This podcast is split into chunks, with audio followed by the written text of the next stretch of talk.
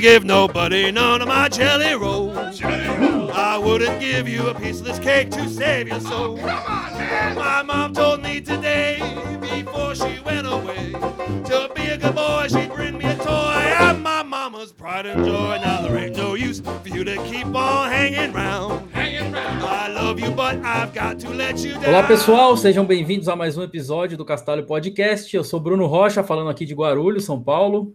Eu sou Eliezer Rezende, falando de Pouso Alegre, Minas Gerais.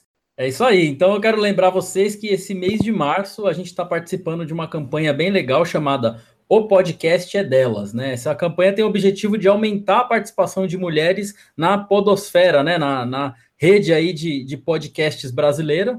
E aí o Castalho também, sempre que possível, né? Não só durante essa campanha, a gente está sempre trazendo mulheres também para ser entrevistada. Eu acho que a gente já tem mais de 10 episódios com mulheres, mas ainda é pouco, né? A gente sabe que é pouco, a gente tem que aumentar essa participação feminina aí no, no Castalho. Então, para citar alguns, ó, a gente entrevistou a Carol Nichols, que é uma das core developers da linguagem Rust, a Mariata, que é uma das core developers da linguagem Python.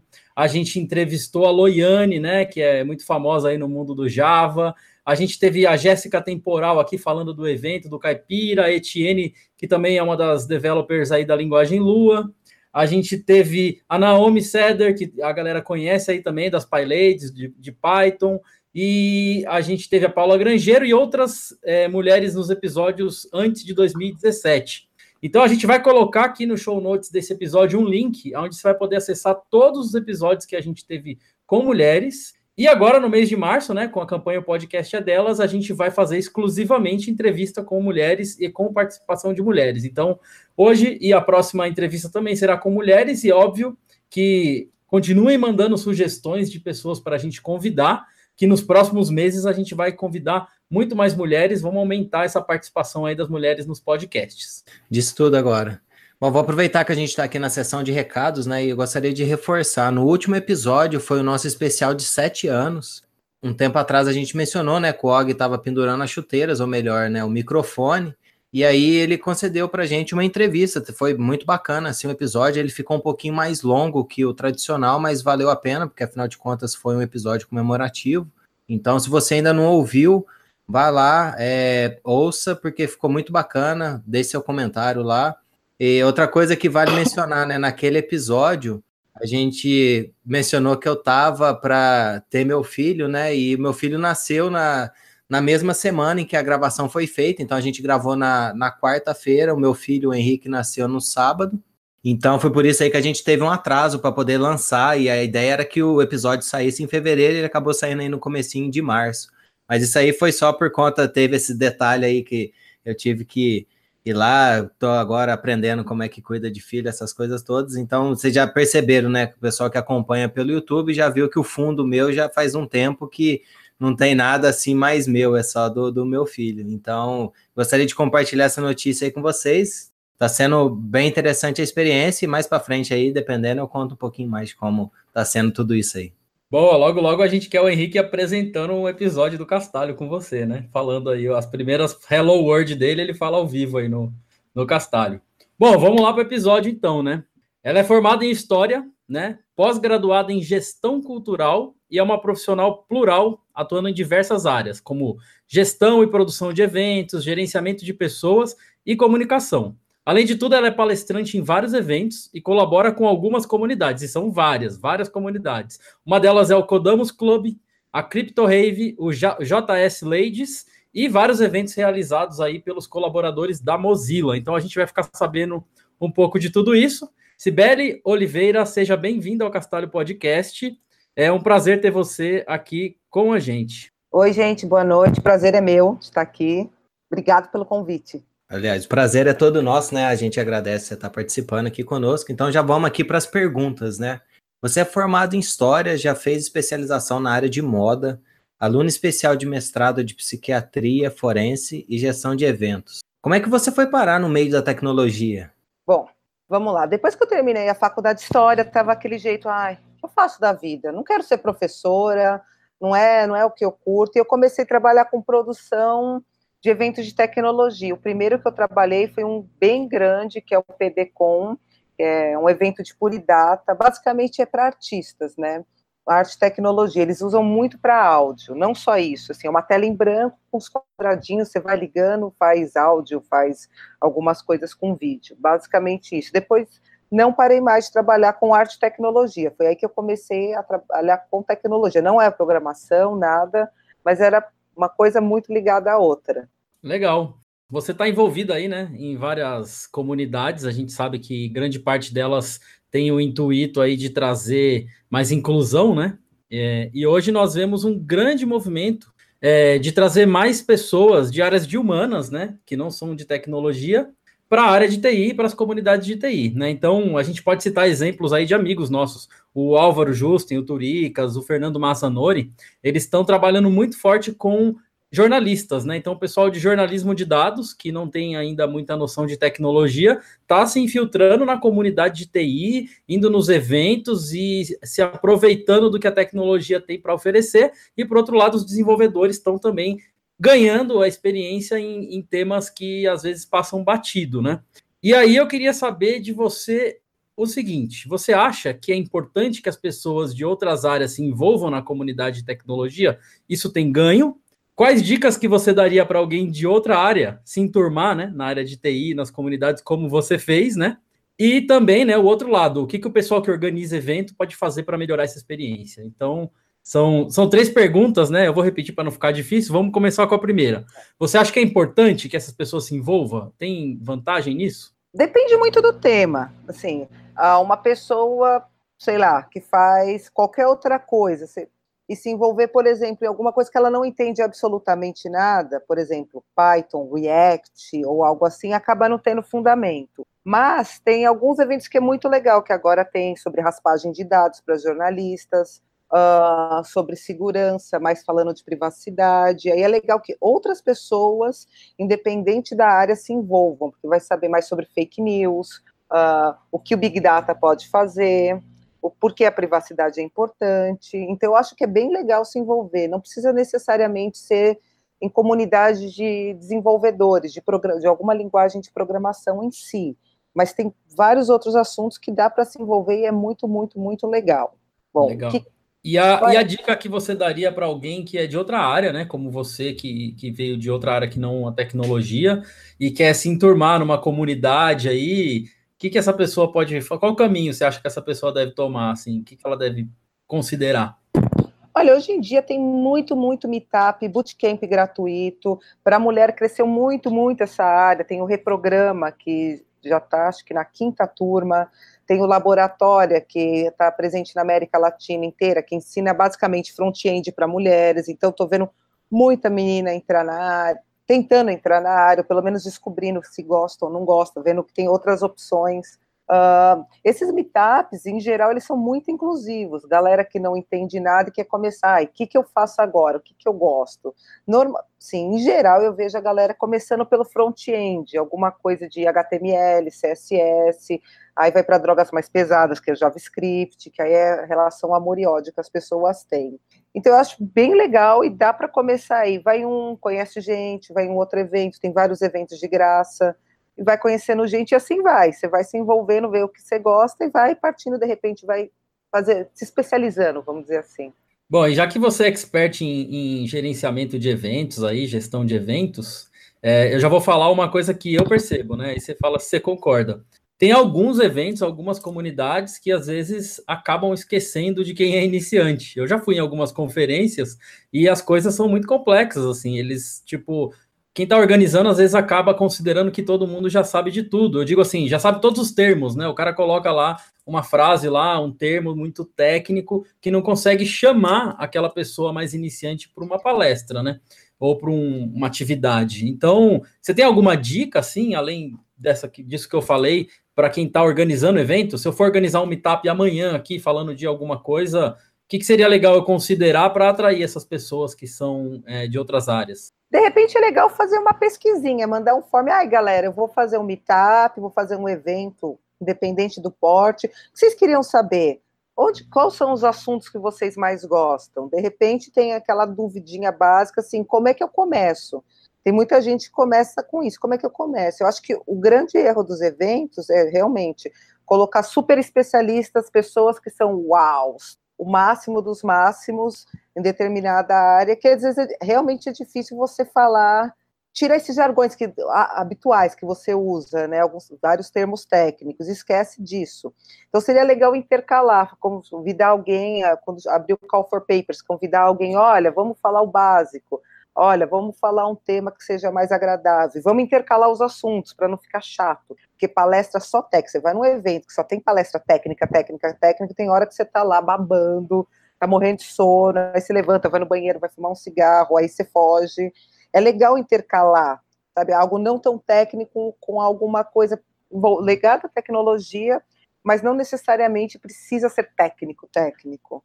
Bacana. Outra coisa que a gente vê nas comunidades de Python, né, e que eu sempre falo que todo evento devia fazer, é o que a gente chama de Lightning Talk, né? Então, todo final de evento ou na metade do evento, a gente deixa espaço para quem quiser falar o que quiser durante cinco minutos, né? E é cinco minutos só para dar mais oportunidade para mais gente. Isso é interessante, porque a pessoa, muita gente não sabe, mas você pode ir lá e dar uma Lightning Talk para falar de qualquer assunto, não precisa ser de programação. Eu já vi gente no evento de Python Brasil ir lá e fazer receita de pão, falar sobre como que faz a torra do café, explicar a guerra da Síria.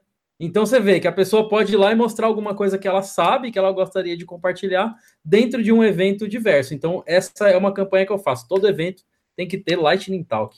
Só que aí eu, eu acho que tem uma ressalva. Uma pessoa iniciante que não conhece ninguém ali, muito, muito, muito provavelmente não vai falar qualquer coisa, seja um assunto técnico ou não técnico. Provavelmente pessoas que estão já, que têm amigos que estão lá, ou que estão um pouco mais inteiradas em qualquer comunidade, ainda consegue, mas uma pessoa que chegou logo de primeira vai ficar super receoso, com medo, ai, eu vou falar alguma besteira, ai, vão rir de mim, ai, que vergonha, ai, que isso, que aquilo.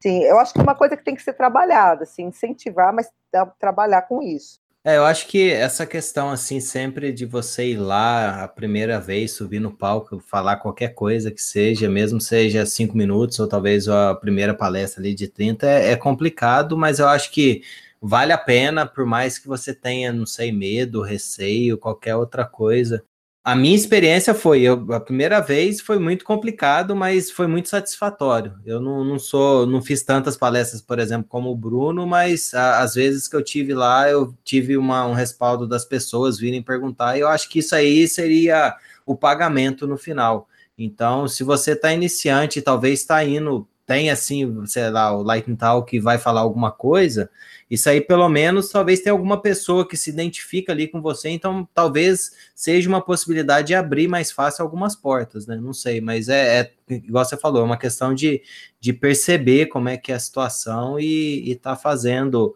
Se a pessoa sentir a vontade, lógico, né? Mas pelo menos na comunidade Python, o que acontece é ela é muito aberta para mesmo que as pessoas estão inicia é, iniciando. A gente vê que nem todas as comunidades são assim, então tem que só ter esse, esse cuidado é, para não também ir lá e acabar se frustrando de alguma forma, né? Isso aí talvez criando um bloqueio, que eu acho que o pior você, é o, quando você cria um bloqueio. Bom, eu vou mudar um pouquinho de assunto aqui. Aliás, vou continuar falando de tecnologia, mas é, falando um pouquinho de como é a inclusão de mulheres, né, na, na comunidade é, de tecnologia. É, você está bastante envolvida né, em comunidades voltadas ao empoderamento feminino e inclusão de mulheres na tecnologia. Como são movimentos que lutam pela igualdade entre homens e mulheres em TI, e a gente sabe que, infelizmente, existe muita gente com cabeça pequena e acha que existe diferença só por conta do, do gênero, e na verdade isso aí é só bobagem da cabeça. Eu gostaria de saber, na sua opinião, qual é o atual status dessa luta? Como que você sente que está essa questão? É, eu até evito de falar um pouquinho mais por conta de, de não ter, assim, uh, sentir a, essa questão do preconceito, né? Mas a gente percebe que tem muitas é, mulheres, e hoje em dia é um negócio que, pelo menos na comunidade Python, a gente sempre fala dela, porque é o que a gente está mais envolvido aqui, existe um acesso mais fácil. A gente sabe que lá atrás não era, mas hoje em dia tá, pelo menos na comunidade Python, sei, tem muito o que fazer ainda, pelo que eu sinto, né? Isso é minha, minha opinião mas eu, eu vejo que, é, que, as mulheres estão mais confortáveis e tem mais gente participando. Então, acho que o, o, interessante é ter mais gente participando. E qual que é a sua é, sensação? O que, que você vê a respeito disso? Realmente, eu acho que está crescendo bastante o número de mulheres entrando na tecnologia. Agora tem várias e várias comunidades, algumas são exclusivas para mulheres, outras são mais mistas, que estão incentivando, não, a gente pode fazer, trabalhar na tecnologia, com ciência, com matemática. Então, isso está crescendo bastante, ainda bem. Então, tem esse incentivo, olha, vamos, vamos se inscrever para a gente, para dar palestra, vamos, a gente tenta dar incentivo para que de repente vá em algum evento que tenha código de conduta. Então isso é bem legal para principalmente mulheres não só mulheres. Tem um, um problema que assim que é quase invisível que o pessoal não vê. Tem muito, muitas pessoas trans e isso acaba sendo um problema invisível. Eu conheço várias trans que são muito, muito boas no que fazem, elas trabalham com tecnologia, só que elas são as mais excluídas de todas. Então, esse é um problema também. Acabam recebendo ameaça de morte, enfim, aquela, toda aquela baixaria que você pode imaginar, que você pode ouvir, porque é trans, é pior ainda que com mulher. Tem mulheres negras também, que é, são, você não vê muitas, não é que não existam, é que muitas, ou eu me sinto, não me sinto confortável nisso. Bom, então, tá, tá começando a melhorar isso, mas ainda tem muito evento, muitas comunidades que ainda tem dois pés atrás com mulher, com trans, com pessoas que são diferentes do que é o padrão. Quer dizer, não é que seja um padrão, mas tecnologia ainda é vista como uma coisa masculina para homem. Todos os dias no Twitter você vê algum, alguma aberração dessas, falando, olha, lugar de mulher na tecnologia, vai lavar louça, ou daí para pior. Mas está começando, já acho que está melhorando bastante. Não chegou lá, mas está caminhando. Bom, então aproveitando aqui, né, você sente então que as empresas e comunidades têm evoluído nesse sentido, né, e têm tendo, é, vem tendo um, uma resposta positiva, né, dos esforços que, que as mulheres e, assim, a, as pessoas trans têm feito. A gente sabe que ainda existe, né, principalmente, igual você mencionou, a, quem é trans ainda sofre um preconceito maior, mas a, você diria que até em empresas, não só em comunidades, isso aí está acontecendo? Seria essa mesma visão ou seria um pouquinho diferente? Em comunidades ainda existem. O ano passado, no Brasil JS, aconteceu assim. Foi uma coisa bem desagradável. Eu não estava presente, mas subiu uma trans no palco, metade da plateia foi embora. Uma galera começou a ameaçar de morte, insultar. Sim, por nada, falando. Uma das, dos insultos foi: ah, você está tirando o nosso emprego. Não faz o mínimo sentido. O evento se pronunciou, falou assim: não, não é bem por aí, mas por mais que os, os, eventos, alguns tentam, outros fingem que não, não tá vendo, porque afinal é tipo só mais uma pessoa, não é keynote principal, não é uma, uma sei lá, ainda fecham os olhos para alguns casos de transfobia, homofobia, misoginia. Acontece, sim, esperamos cada dia menos, porque agora, bom, aconteceu alguma coisa na hora já estão online. Isso queima, acaba queimando filme de evento, ou mesmo de empresas. Cada dia é um caso diferente de uma empresa que alguém que trabalha fala alguma besteira. Teve o caso do, do Google ano passado. Na Campus Party teve um caso também, o cara falou meio off-topic, mas queimou o filme. Mas todos os dias você vê alguma coisa. Bom, e na sua opinião, quanto falta para a gente ter assim, um mercado de TI que seja justo para todos? Que, sei lá, será que isso é possível? Eu espero que seja, mas eu ainda acho que falta muito, que bem ou mal, tá? A gente vai aceitar aquela mulher lá para trabalhar com a gente, mas o salário ainda continua sendo menor, dificilmente chega a um cargo de liderança. Tem várias desenvolvedoras, isso, mas não chega a cargo de gerência, de diretoria, assim, são poucas. Está crescendo, mas ainda são poucas.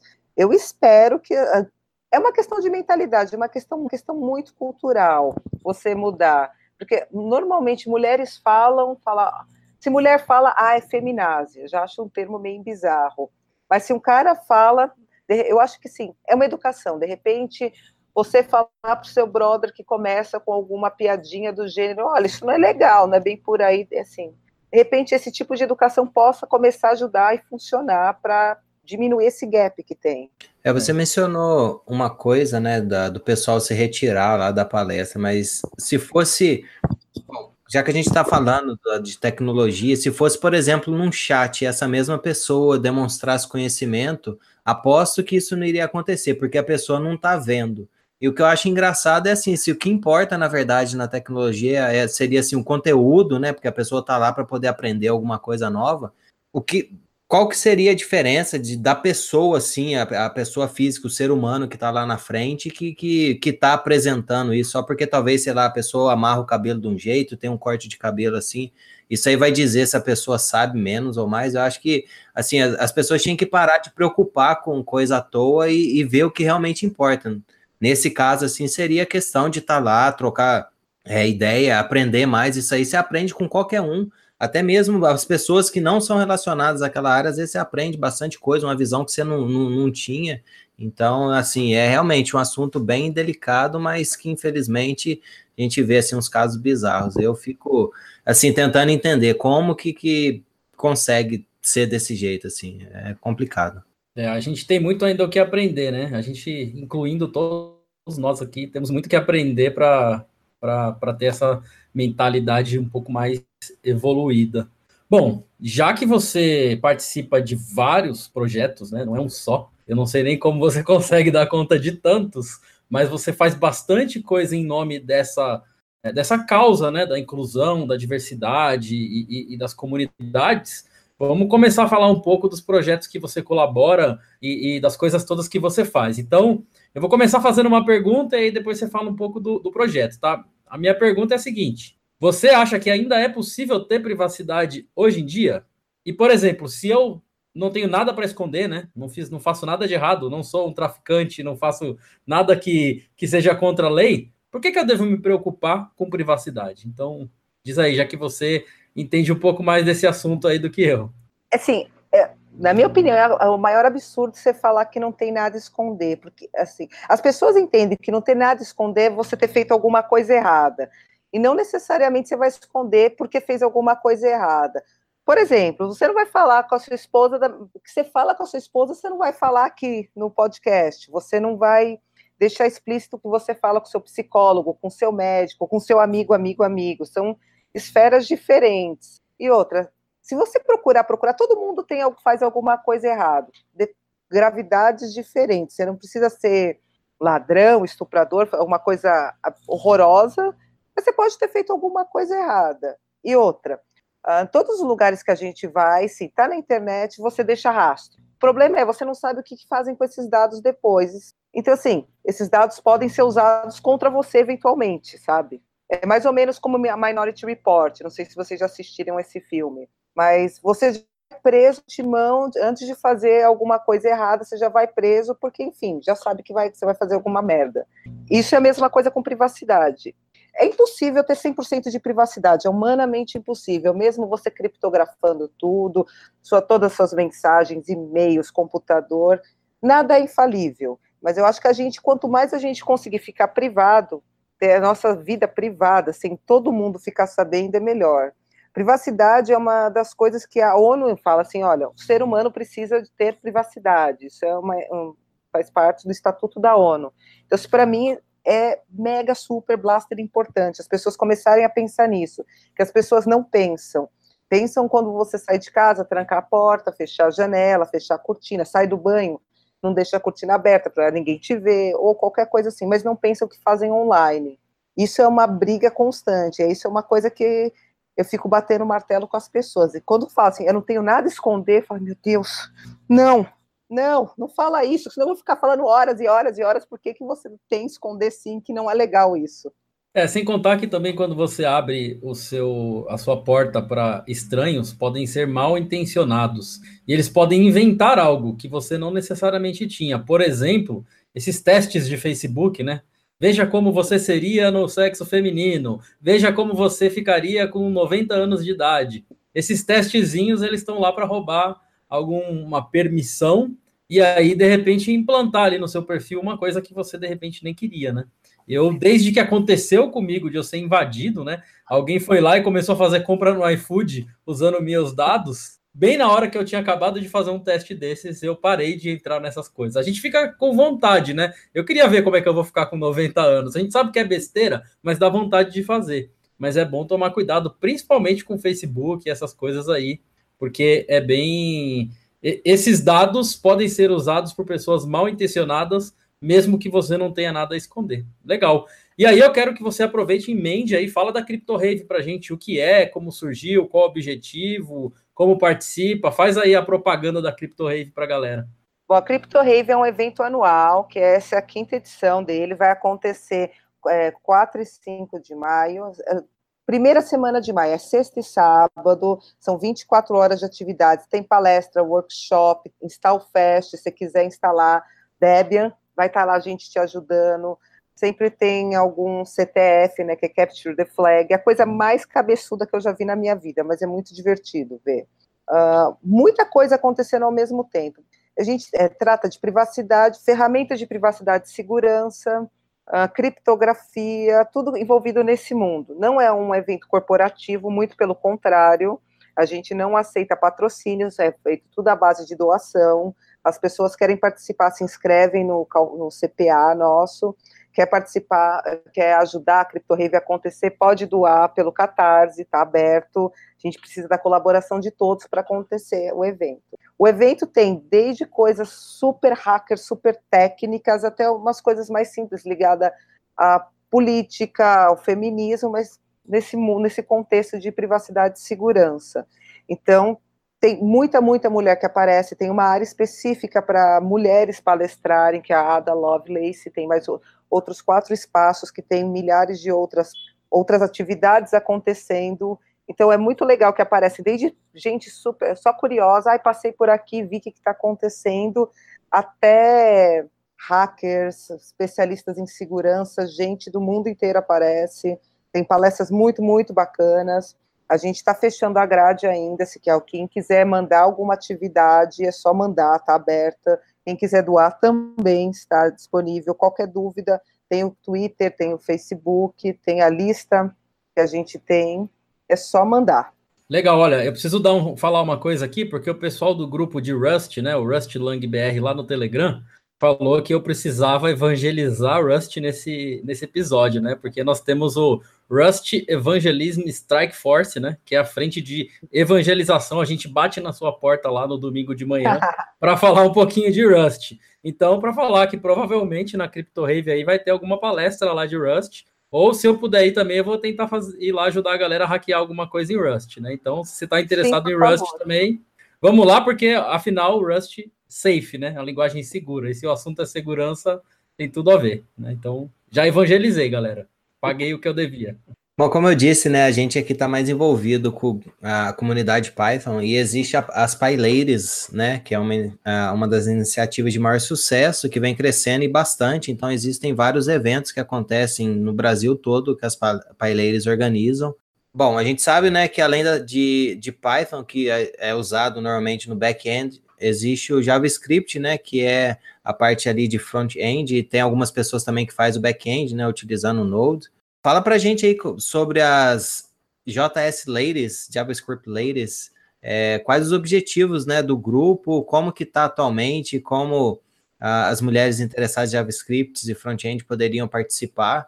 É, mas assim, isso aí até eu tenho curiosidade, porque eu não sabia da existência desse grupo. Então, seria bacana conhecer mais e a gente ajudar a divulgar aí também esse, esse movimento aí na área de JavaScript. Bom, o grupo é relativamente recente, ele tem vários estados, né? Então, tem uma parte aqui em São Paulo, eu ajudo aqui em São Paulo, tem outras no Rio, no Sul, em vários lugares. Em São Paulo, a gente já fez alguns, não foram muitos meetups, né? A gente já teve de, do básico de JavaScript, de React, a gente está programando para ter um de testes logo, logo. Ele não é fechado exclusivamente para mulheres, a gente fala, assim, é uma palavra horrorosa falar isso, mas tem a, a gente, a, homens são a cotas para participar do Meetup, que o foco é ensinar a mulher. Então, desde o básico de iniciante até mais avançado, até alguma biblioteca, algum framework, a ideia é que a gente consiga ajudar. E a gente chama sempre alguma mulher para fazer esse meetup, né? Assim, porque quando você transmite conhecimento, você também aprende. Quando trans, conhecimento compartilhado, ele é multiplicado, então a gente insiste bastante nisso. Olha, você quer ajudar, colaborar? Cola aí, vamos ajudar, você pode dar aula, você pode ajudar de monitoria, vamos ajudar na divulgação. Então, é, a gente não conseguiu fazer algo ainda muito regular, por causa de tempo, todo, enfim, tempo sempre é um problema para todo mundo, todo, vida muito louca. Mas a ideia é que a gente comece agora a ter mais e mais eventos, meetups, participar, chamar mais mulheres para participar do, do JS Layers, que assim, é uma linguagem de amor e ódio. Tem muita, muita gente que odeia JavaScript, aprende porque precisa, porque que tem que usar. Mas tem outras pessoas que realmente gostam muito, muito, muito. Tanto que tem um evento gigante só de JavaScript, né? O Brasil JS.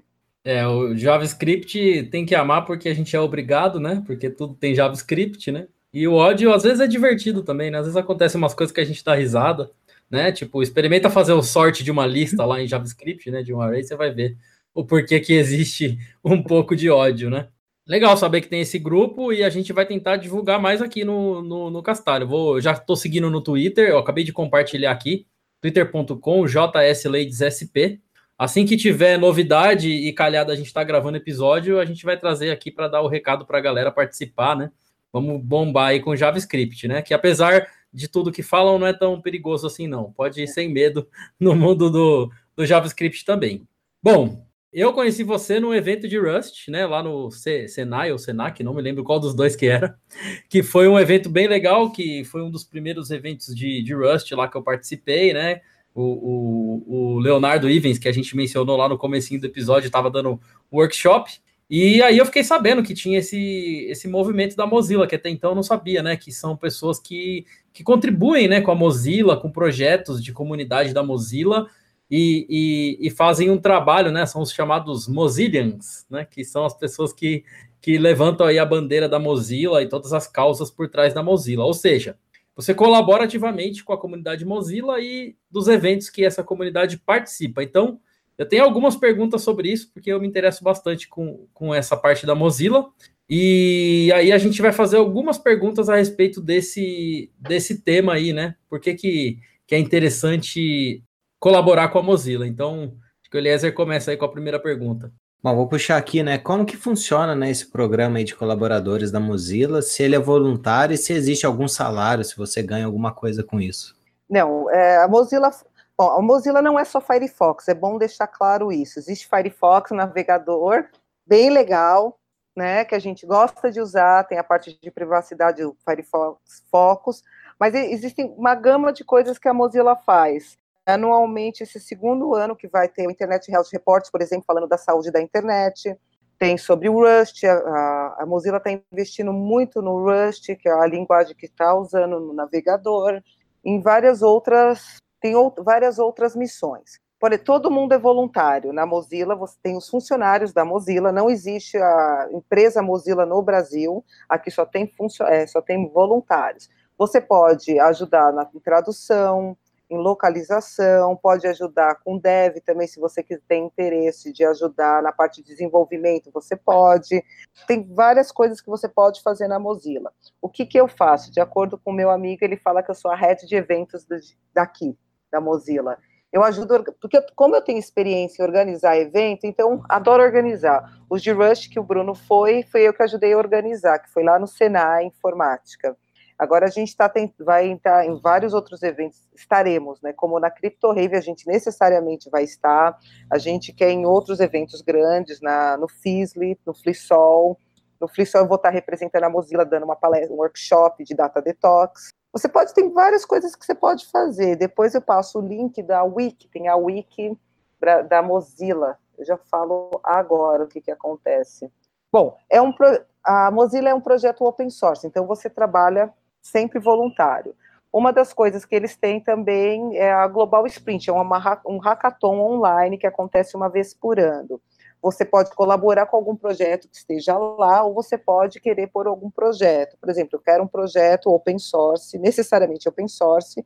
Se ele for muito, muito bom, muito, muito legal, corre-se o risco, tragicamente, de você conseguir apresentar seu projeto na MOSFest, que é um evento anual da Mozilla em Londres. Pode ser. Bom, ah, os projetos que com certeza estão lá, que qualquer um pode colaborar. Lembrando que é projeto open source, que é para todo mundo, serve para a comunidade. O negócio é fazer crescer, não é ser dono. Sim, não é.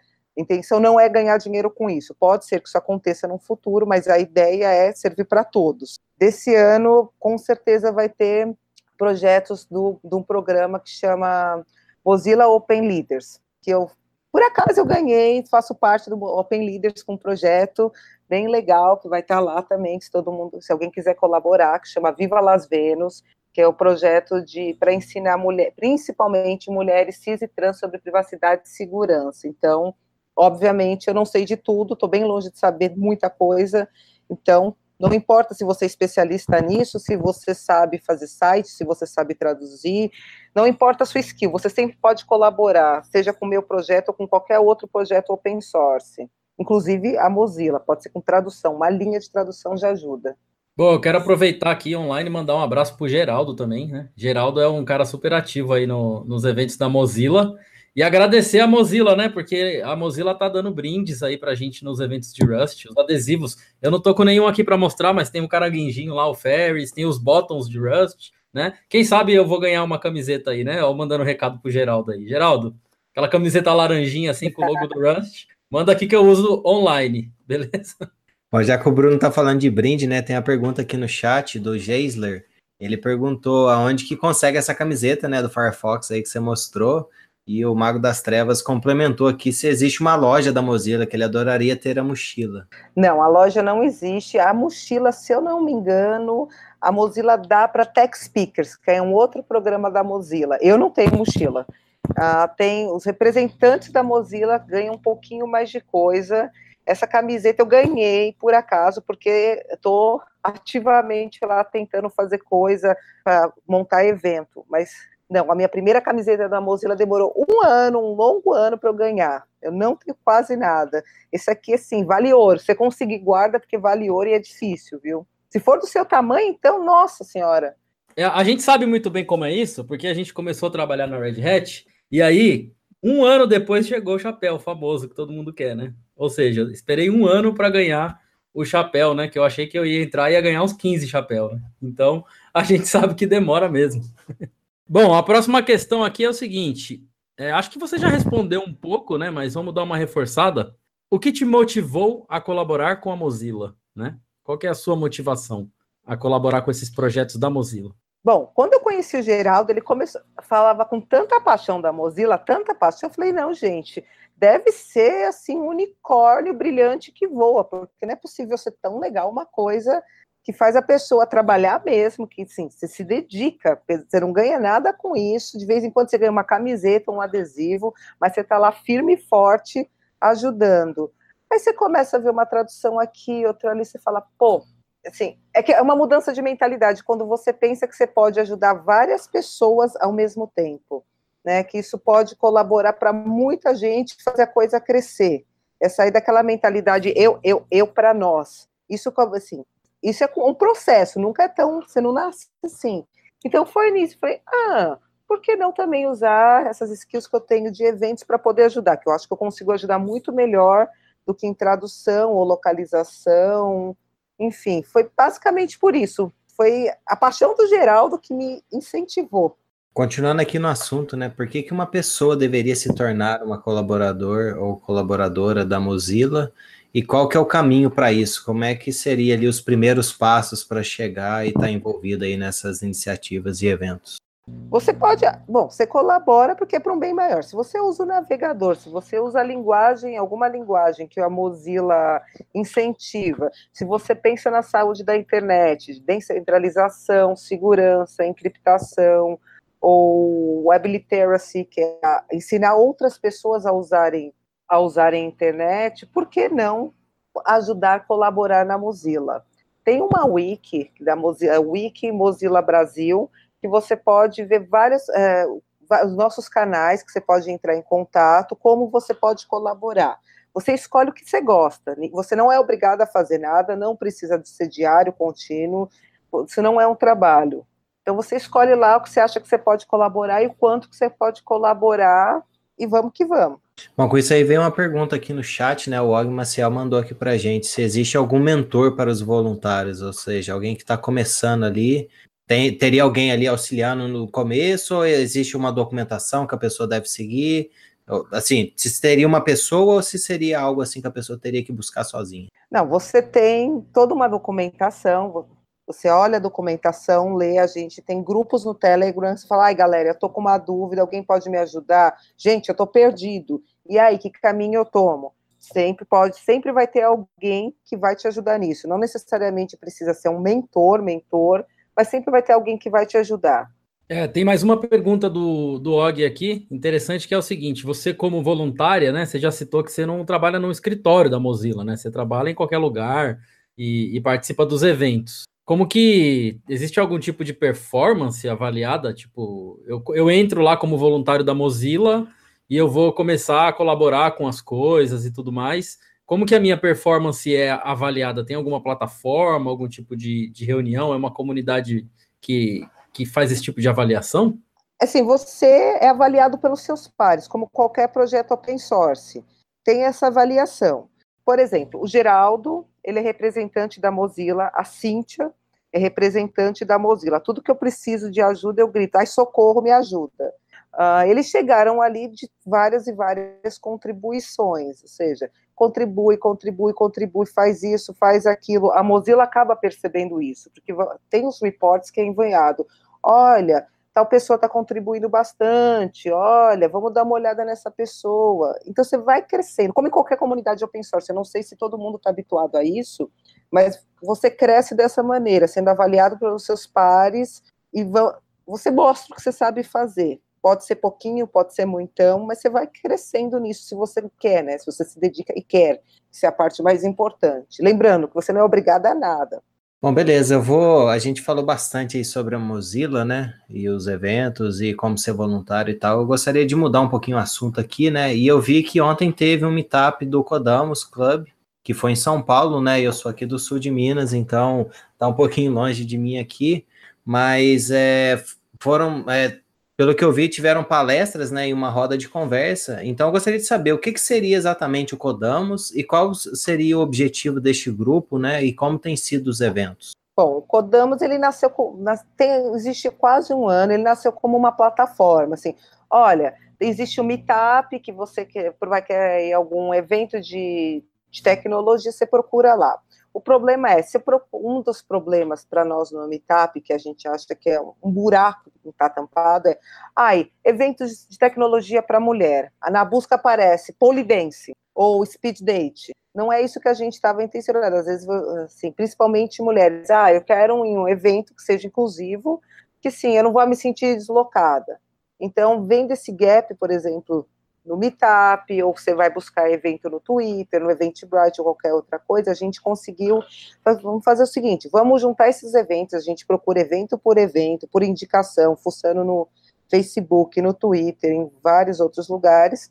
A gente copia e cola lá. Cada evento, se ele é inclusivo, a gente coloca uma tagzinha, se ele é ele tem desconto para mulher, se, se tem call for paper, se tem código de conduta, que isso é uma coisa que a gente preza bastante.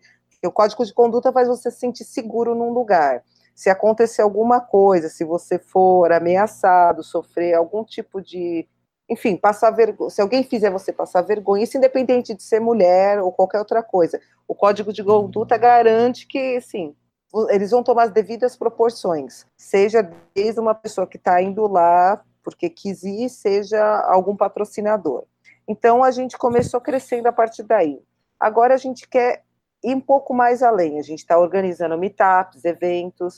A gente vai ter o evento da, do Codamos, Codamos Summit, que vai ser dia 14 de abril, no Nubank. A gente logo, logo vai divulgar a grade, vai começar a fazer divulgação. A gente faz eventos menores, teve esse meetup ontem, que foi mais voltado para pessoas de, das comunidades mesmo. Semana passada, a gente palestrou num outro evento no, no Cubo, do React SP. Uh, enfim, cada uma com a sua especialidade, a gente vai criando os meetups e vai divulgando, às vezes é para falar sobre mulheres em tecnologia, sobre diversidade, inclusão, ou do assunto que a gente, uma, especialista, sim, especialista ou que se identifica melhor. Por exemplo, a Alda, que foi que criou, que teve a ideia do Codamos, ela é a tal em UX, então ela sempre dá palestra em UX. Eu me interesso por privacidade, então vira e mexe dou palestra, workshop de privacidade. Spoiler alert, eu vou estar no Flissol dando uma palestra, um workshop em Santo André, e dia 7 de abril, lá no Garoa Hacker Club, a gente vai fazer um evento só para meninas sobre privacidade. E assim vai, a gente quer que tenha um espaço para mulheres, essas minorias que não são tão representadas em tecnologia, possa ser seja para organizar um evento, estar tá presente para palestrar É isso que a gente quer. Tanto que tem uma área lá, olha, eu sou palestrante, eu quero palestrar, porque vários eventos alegam, ah, a gente não chama mulher ou enfim, porque não tem ninguém para palestrar. Então a gente fala, não, tem aqui, olha, esse evento é legal, a gente tem esse tagzinho, é legal, e você vai se sentir uma pessoa segura. De novo, não importa se é homem, se é mulher, se é trans ou qualquer outra coisa. E a gente está querendo crescer cada vez mais com isso. Tem, é uma comunidade para a comunidade, seria basicamente isso. Ah, legal. Bom, uh, já faz um tempo, né, que aí a, aos nossos ouvintes aqui, né, tem participado ao vivo com a gente na gravação, então a gente vai deixar aqui um espaço, né, para as perguntas que foram feitas no chat. O pessoal acho que está ansioso aí para ouvir, o pessoal que está nos acompanhando ao vivo, e depois quem estiver nos ouvindo aí pelo áudio vai acompanhar também essas perguntas, né? Vale lembrar também que se você não pode participar ao vivo, você pode sempre mandar as suas perguntas lá no nosso Twitter ou lá no Facebook, aí a gente faz a pergunta na, na gravação, a gente sempre tenta anunciar com alguns dias assim antes da, da gravação, então você pode estar participando, mesmo que não ao vivo.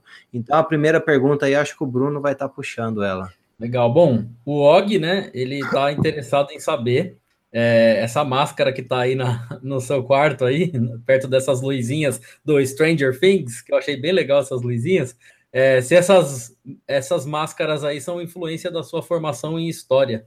Olha, sabe o que me influenciou em história? Ter assistido muito Indiana Jones quando eu era novinha. Eu falei, nossa, isso é tão legal, vou fazer história. Basicamente, isso daqui, essas máscaras são tailandesas. Eu ganhei faz uns bons anos já, não lembro nem de quem. Bom, tem mais uma pergunta do Og, né? Ele tá, é, viu aí as suas tatuagens. Não sei se você poderia compartilhar se são uma ou várias e se tem algum significado elas. Putz, tem um montão, nenhuma tem um significado. Nossa, esse eu fiz porque é um período da minha vida. Não, eu fiz. achei bonito e fiz. A que mais chama atenção é essa, que nem é a que eu gosto mais, mas enfim, do South Park. Todo mundo que vê, ai, South Park, parece que eu não tenho mais nenhuma, mas elas são bonitinhas. Ficaram legais. Muito legal, gostei. Eu gosto de tatuagem bem colorida, assim. Eu tô no, eu tô no plano de fechar o meu braço todinho até o fim do ano Ainda chego lá, fico igual seu braço aí, com muitas tatus. Da hora. A minha Bom, ideia é quanto mais menor. Ah, com certeza. Eu vou até a hora que acabar o espaço. Bom, o Geisler, né, que tá sempre aqui com a gente, é um ouvinte assíduo do Castalho aí. Muito obrigado toda semana participando e, e mandando perguntas. Ele disse o seguinte: a esposa dele é de recursos humanos e ele gostaria, mas ainda não conseguiu incentivá-la a aprender o básico de programação. Você tem alguma dica de como ele pode fazer isso sem ser um chato? Bom, vamos por partes. Ela gosta de programação? Tem, tem isso também. Primeiro passo é saber se ela gosta. Sim, na área de tecnologia tem um bilhão de coisas que você pode fazer que vão além da programação. Bom, descobrindo se ela gosta de programação, o que, que ela ia gostar de fazer? Porque tem coisa de programação que é chato, que é difícil. Eu, particularmente, acho super divertido o CSS, porque você faz as coisas ficarem coloridas, vibrantes e pula, enfim deixa tudo muito cheguei. Mas a maioria das pessoas não gosta, acha um porre difícil e sempre dá pau. Eu gosto.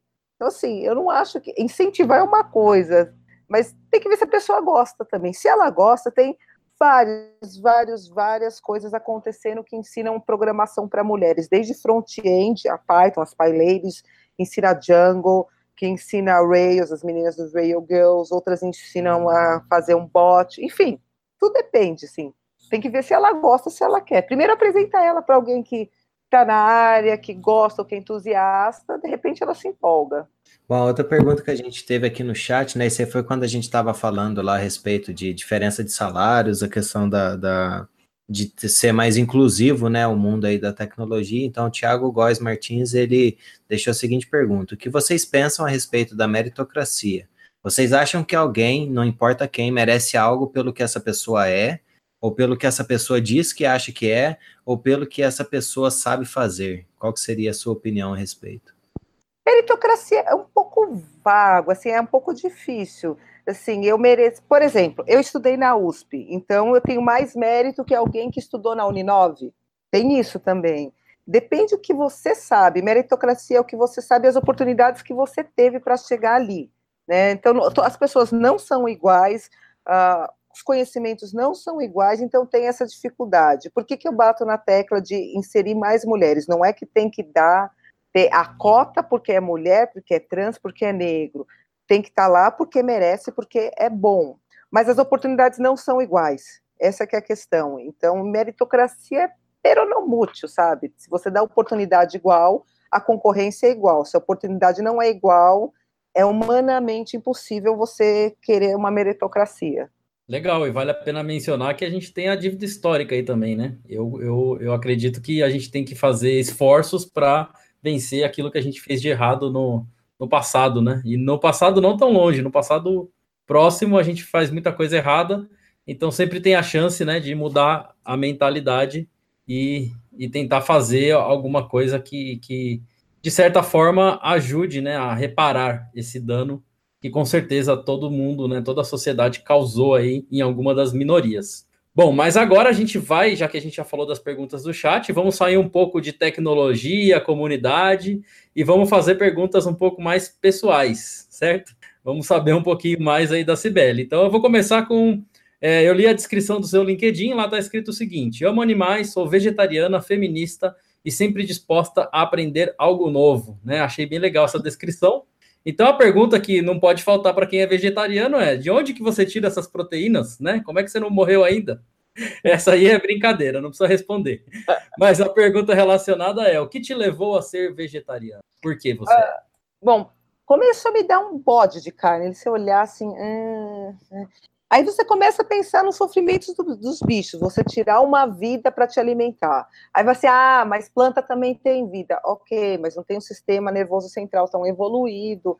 Eu não, meu corpo não precisa, não acho necessário, então é uma causa animal mesmo. Não tomo leite, não como ovos, porque eu acho desnecessário, eu não preciso que o bicho, toda uma indústria da carne, do laticínio, não precisa. Eu acho que é sofrimento desnecessário. Então, por isso eu não como. Tomo vitamina B12, eu tenho que repor, vitamina D, mas está tudo bem, vou tomar para o resto da vida, mas eu vou continuar não comendo e sendo contra.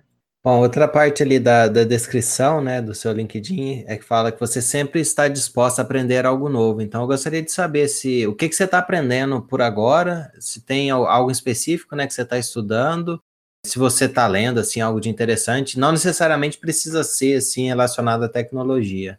Bom, eu sempre, assim, a minha vida assim é sempre eu não consigo nunca seguir uma linha só, tanto que eu fui formada em história, fui aprender psiquiatria forense, história da moda, blá blá blá. Aí teve uma época que eu resolvi me empolgar com artes marciais. Eu adoro, adoro. Fiz vários anos de Muay Thai. Aí eu descobri o jiu-jitsu. Eu falei, gente, essa é minha vida, eu vou ser lutadora de jiu-jitsu. Cheguei na faixa roxa, é difícil. Vou te falar que quando eu entrei, falei assim: olha, depois de um ano você vai começar a ficar ruim. Mas consegui. Foi uma coisa muito, muito legal e muito diferente de qualquer outra coisa que eu fiz na vida. Aí eu tentei aprender a surfar, mas aí eu fiquei com medo, não deu certo, que isso é bem difícil. Agora, eu quero aprender Python. Eu decidi que eu quero aprender Python porque eu quero, porque eu quero. Sábado eu vou, inclusive, num curso das PyLadies, que vai ter. Então, essa, é, por enquanto, é a meta. E voltar às artes marciais para poder dar um up. Legal, então escute episódios aí do Castalho que a gente fala de Python em muitos deles, em muitos mesmo, né? Então, e as PyLadies, né? Tô com a camiseta hoje fazendo a, a propaganda aí. Essa aqui é da PyLadies BH, a camiseta ficou muito bonita. Bom, mas uma pergunta é o seguinte: além de tecnologia, comunidade, surf, Muay Thai, todas essas coisas que você já mencionou, né? Quais são a, qual a atividade extracurricular que você faz? Quando você não está organizando evento, não está cuidando de comunidade, não está aprendendo Python, o que, que você costuma fazer de legal aí? Você toca música, vai em show, é, passeia com os gatos? O que, que você. Qual que é sua, seu hobby, digamos assim? Olha, ultimamente, quando sobra tempo, eu durmo. E eu tento me alimentar no horário. Isso já está um, já é um progresso. Mas eu gosto de ir em show. Está cada dia rareando mais, porque show tá, os preços estão exorbitantemente absurdos, mas é uma coisa que eu curto bastante. Balada, eu acho que eu já perdi a paciência para isso na minha vida, eu já passei da idade, já fiz tudo que eu tinha que fazer, virei jaca, não é pôr o pé na jaca, você vira uma jaca quando é adolescente, então, né, estou muito mais caseira. Mas basicamente show, e tentar dormir. Isso é bem bom. E assistir Netflix, gente, é uma beleza. Porque afinal ele não se assiste sozinho, né? Bom, excelente. A gente tenta, né, sempre deixar aqui os nossos episódios aí por volta de uma hora, a gente já está mais ou menos chegando nesse tempo, e uma coisa que a gente gosta de fazer aqui no Cassalho Podcast é o top 5 É, a gente gostaria de saber e te conhecer um pouquinho melhor, né? Já que você compartilhou aí essas coisas a respeito do seu perfil lá do LinkedIn. Mas agora a gente gostaria de saber a respeito de músicas. O que, que você recomendaria aí para as pessoas ouvirem? O que, que você gosta de ouvir, seja quando esteja lá ajudando o pessoal, é, organizando eventos, programando e por aí vai? Bom, gosto de um montão de coisas. Cinco para mim é muito pouco. Tiger Army é uma banda que eu gosto muito, muito, muito. É um psychobilly, não, não é pesado, é muito, muito simpática. Eu já vi algumas vezes, bem legal. Outra banda psychobilly que eu gosto muito é Reverendo Horton Heat, que acho que para mim é uma das melhores bandas psychobillies que tem. Eu gosto de hardcore, hardcore dos anos 90, eu não gosto desses hardcores modernos, eu acho que eu tô ficando velha, eu não gosto nada depois dos anos 90. Chegou nos 2000, acho que é o máximo que eu gosto. Eu gosto muito de Gorilla Biscuits, uh, de The Vandals, que eu falo que é hardcore moleque, anos 90, mas eu adoro. Tem uma outra banda que chama Voodoo Glue School, que eles, eu não sei se eles ainda estão nativos. Uma vez eu vi um show, eles chegam com uma máscara de luta livre mexicana, com fogo na mão, e cantam uma parte em espanhol, uma parte em português, em inglês, quer dizer. Eu gosto muito de ska.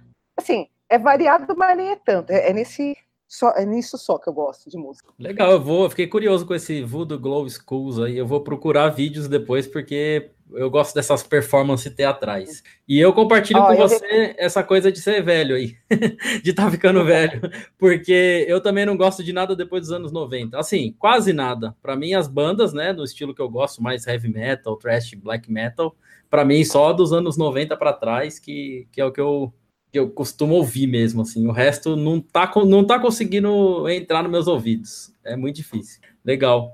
Bom, a segunda parte aqui do nosso top são os filmes, né? O que, que você indica aí para quem quer assistir alguma coisa interessante que foi significativo para você? Ah, tem um filme que, assim, obviamente marcou a adolescência, é muito entregar a idade isso, né? Mas Transporte, o primeiro, não o segundo, porque, assim, a trilha sonora é incrível, sensacional.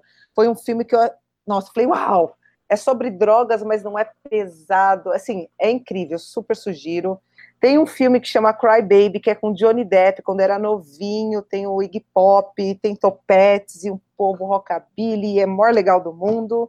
E tem um filme que não parece com nada desses, que é Brilho Eterno de uma Mente Sem Lembranças. Eu acho sensacional, incrível esse filme. Sim, assistam. Eu sou mais chegada em seriados do que filme. Sim, um que eu posso falar que eu amo de paixão é Vikings, que eu estou esperando agora a temporada nova ardentemente. Mr. Robot, porque, por razões óbvias, bom, cada dia assisto um seriado até se esgotar, mas super indico esses. Bom, para finalizar aqui, né, a nossa última sessão do, do Top 5 é a respeito de livros, né? O que, que você recomendaria aí para gente de livros para ler? O Og, que está nos acompanhando e antigamente ele participava aqui conosco, né?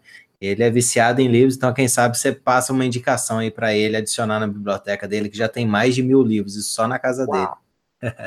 Bom, aí você, quando você lembra da sua época de adolescente gótico, que acho que todo adolescente foi metaleiro ou foi gótico. Eu sou apaixonada por Edgar Allan Poe, seja eu não sou fã de poema, mas os de Edgar Allan Poe eu gosto, eles são um pouco bastante mórbidos, mas são muito legais. E os contos, tem vários de terror e tem um, algum outro, outros que não são. Super recomendo. Tem um que, inclusive, fala um pouco de criptografia, chama Arthur Gordon Pym. Tem um livro que fala justamente de criptografia, mas é um romance que chama Fortaleza Digital do Dan Brown. Você começa a ler, você fala, uau! Basicamente se passa na NSA e vale muito a pena. E tem um livro que aí já é um pouquinho mais técnico, mas não chega a ser técnico, que chama Daiten Goliath, de um cara que era especialista em segurança, chamado Bruce Schneier. Vale muito a pena ler. Se você ler, você começa a entrar em desespero, joga celular fora, computador, você fala, não, não tem nada que eu possa fazer, tipo, dane-se. Então, mas eu recomendo porque ele é muito legal, ele só tem em inglês, mas vale, se você sabe ler inglês, vale muito a pena. Muito bom, tenho certeza que o Og vai se manifestar aí, vai, vai, se ele não leu ainda, ele vai querer ler um, algum desses livros aí, porque, ah, como a gente falou no episódio passado aí, especial de sete anos, ele já tem mais de mil livros lá nas sete prateleiras dele e consegue ler assim numa velocidade ninja, né? Tenho muita inveja dessa habilidade dele. Bom, infelizmente estamos chegando ao fim do episódio, né? A gente deixa ele como uma hora, como o Eliezer já falou, para o pessoal que escuta aí no rádio, no trânsito, né? No, no podcast, na, na, academia. Então não esqueça de depois você ir lá e assinar o nosso feed de podcast e baixar o episódio. E aí, como já é de praxe no final, né? Eu queria agradecer você, Sibeli, por ter aceitado né, a nosso convite, participar dessa campanha legal chamada Podcast é Delas, que na verdade é, tem que ser o ano inteiro, né? A gente tem que ter cada vez mais mulheres participando. E queria também deixar um espaço para você deixar uma mensagem final, falar qualquer coisa que você quiser, vender alguma coisa, fazer promoção de algum evento, ou seja, fale o que você quiser, o espaço é seu. Bom, eu que agradeço o convite, morrendo de vergonha, eu aceitei, mas fiquei muito feliz. Obrigada por vocês me chamarem mesmo. Bom, vamos lá. Um beijo para meu pai, para minha mãe, para você. Uh, tem vários eventos legais que vão rolar. A Crypto Rave, 4 e 5 de maio. Espero todo mundo lá, porque é muito legal, vale a pena. Dia 7 de abril, a gente tem um evento só, principalmente para mulheres no Garoa Hacker Club, que a gente vai falar de privacidade. Dia 28 de abril, tem o Flissol, que eu vou estar tá lá, que mais? E dia 14 de abril tem um evento do Codamos, que vai ser um evento bem grandão, bem legal, com várias. Só vão ser palestrantes mulheres, então vai ser bem bacana, mas a gente vai abrir espaço para homens participarem também, porque né, a gente é inclusivo, né? Exclusivo. Uh, basicamente isso. Gente, obrigada mesmo pelo convite, fiquei muito feliz. Bom, reforço aqui o agradecimento, né, Sibeli? Muito obrigado por você ter participado. Também gostaria de agradecer aí todo mundo que participou conosco aqui ao vivo, né, mandando as perguntas. Teve um pessoal que se manifestou aqui a respeito dos livros, o Og também se manifestou a respeito dos livros, então o pessoal aí tá, gostou muito das indicações e também dos assuntos que a gente conversou. Gostaria também de lembrar todo mundo, né, para nos seguir lá no Twitter, no Facebook, é, deixar o comentário lá no nosso show notes. Lembrar também que tem o áudio que sai, então teve gente aqui que mencionou no chat que acompanha ao vivo e ainda faz o download do áudio e ouve ele depois para ter a vinheta lá e toda a perfumaria que a gente deixa lá nos nossos episódios. Então, muito obrigado a todos vocês que nos acompanham e até o próximo episódio. Valeu.